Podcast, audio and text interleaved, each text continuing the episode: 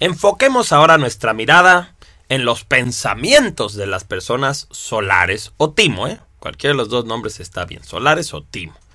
Ya sabemos que son solares, tanto porque representan como los personajes mitológicos que tienen que ver con el sol, las leyendas mitológicas que tienen que ver con el sol, o también porque representan al sol, al sol como sus características, ¿sí?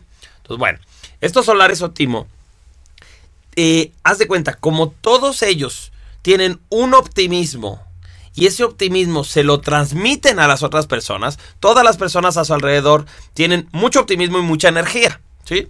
Entonces los solares desconocen la realidad.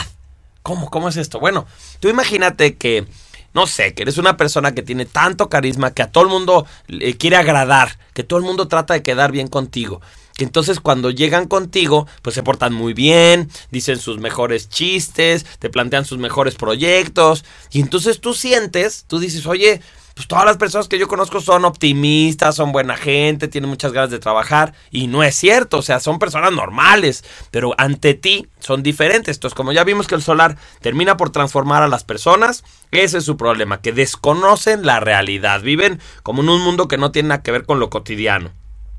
Son utópicos, soñadores y de ideologías abiertas y liberales.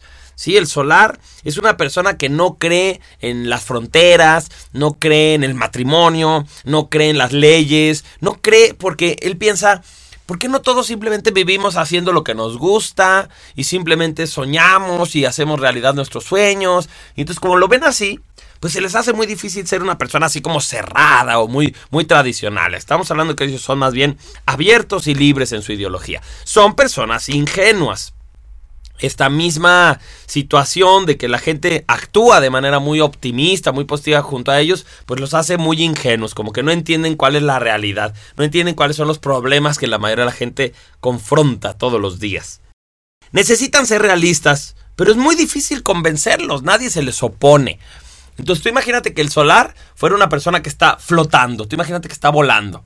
Y de pronto alguien te encarga y te dice, oye amigo, ayúdame a bajar ese cuate para que ya sea realista. Entonces te dan un lazo y tú llegas ahí junto al, al, solar, le agarras la pierna, ¿no? Le amarras la pierna, lo tratas de jalar hacia abajo, pero su misma energía te pone a flotar a ti te empiezas a elevar con él y de pronto dices, no hombre, pues está mucho más padre aquí arriba, la vida es más bonita, se ve mejor.